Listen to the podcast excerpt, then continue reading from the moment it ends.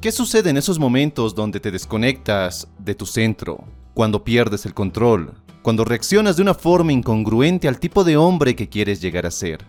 Lo más seguro es que después de esto sientas un profundo arrepentimiento, ya que vuelves a los mismos patrones de pensamiento, a los mismos hábitos, a la misma rutina que no puedes dejar atrás, a la misma versión de ti mismo que te limita.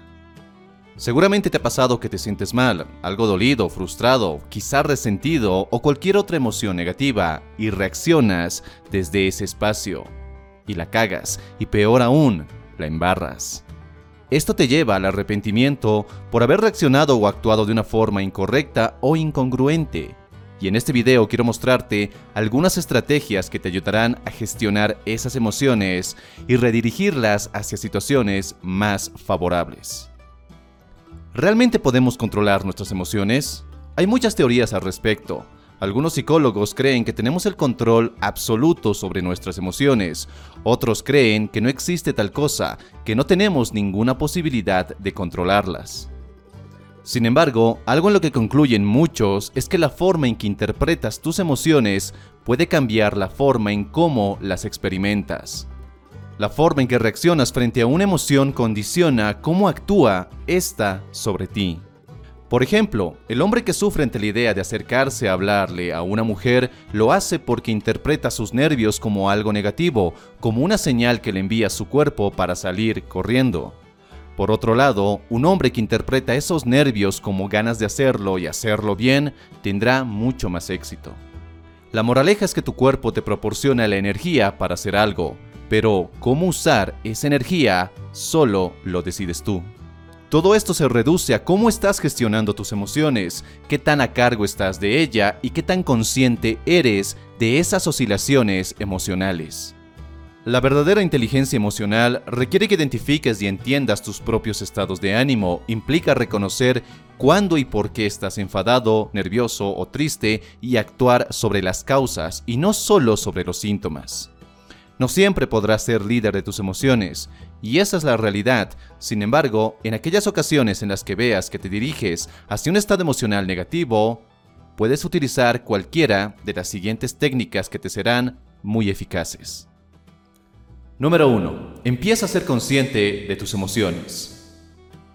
Lo primero que necesitas para ser un hombre líder de sus emociones es ser consciente del momento exacto en el que sientes esas emociones, como rabia, enojo, envidia, odio y cualquier otra emoción que sientas que te desconecta.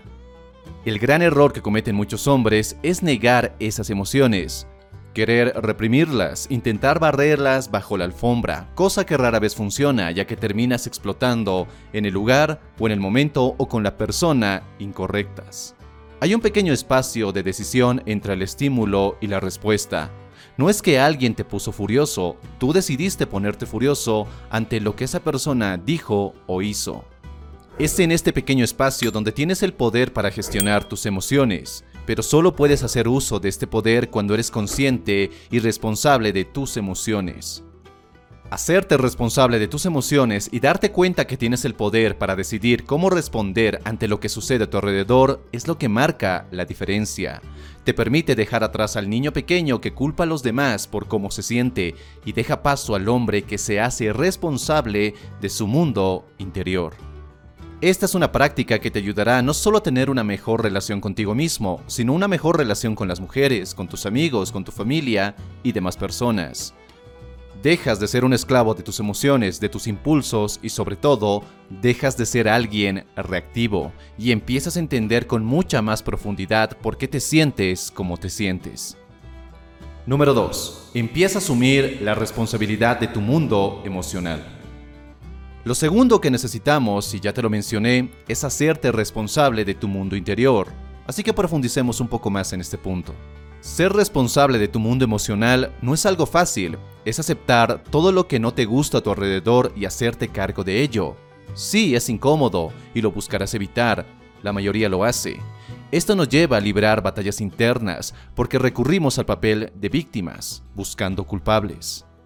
Y es fácil, es fácil culpar a tus padres, a tu infancia, a tu país, al destino, a las mujeres. Es como si todo el mundo se hubiera puesto de acuerdo para conspirar en tu contra y hacerte la vida imposible. Es fácil, realmente fácil. Buscar justificaciones para no hacerte cargo de tu mundo interior. Es fácil quedarte allí sin hacer nada y esperar que los demás cambien para que tu vida cambie. Pero sin duda, uno de los hábitos que más te ayudará a crecer y avanzar en tu vida es hacerte cargo de toda la mierda que hay en tu vida. Negarla, pretender que no existe, ocultarla, solo te lleva a más conflictos internos y a ser esclavo eterno de tus emociones. Ser líder de tus emociones implica diferenciar entre lo que sucede en el exterior y lo que interpretas en el interior. No es lo que hacen o dicen los demás, sino lo que tú estás interpretando. Siempre he creído que es mejor ponerte un buen par de zapatos que intentar alfombrar el mundo. Es más sencillo ser el timón de cambio en tu vida a esperar que los demás cambien. Al final, siempre estarás eligiendo crear una realidad acorde a tus interpretaciones, acorde a esos pensamientos, a esas creencias y a esos sentimientos. Número 3. Intenta recordar tus virtudes y éxitos. La reafirmación en tus virtudes y puntos fuertes es una de las mejores estrategias para gestionar tus sentimientos. Consiste en pensar en lo que te ha provocado esa emoción, pero reduciendo su significado negativo. Por ejemplo, en lugar de enfadarte porque esa chica no te respondió al saludo, puedes pensar que al menos tuviste el valor para acercarte y saludar, y que al final no es tan grave. Los hombres con mayor control emocional utilizan la autoafirmación cuando la intensidad de esas emociones negativas todavía es baja y tienen el tiempo para buscar otro punto de vista de la situación. Así que la próxima vez que sientas que pierdes el control sobre tus emociones, recuérdate a ti mismo aquellas cosas que te enorgullecen en tu vida, aquellos momentos en los que tomaste acción, en los que fuiste más allá de tu zona de confort. Y número 4. Medita habitualmente. La meditación ha demostrado científicamente su eficacia para prevenir los pensamientos negativos, no solo mientras meditas, también lo hace a largo plazo. La meditación resulta muy eficaz para reducir la ansiedad. Varios estudios han demostrado que con solo 20 minutos de meditación reduces la ansiedad hasta en un 39%. Intentar relajarte solo cuando las emociones negativas ya te invaden no es eficaz. Y esta es la razón por la que a muchos no les funciona.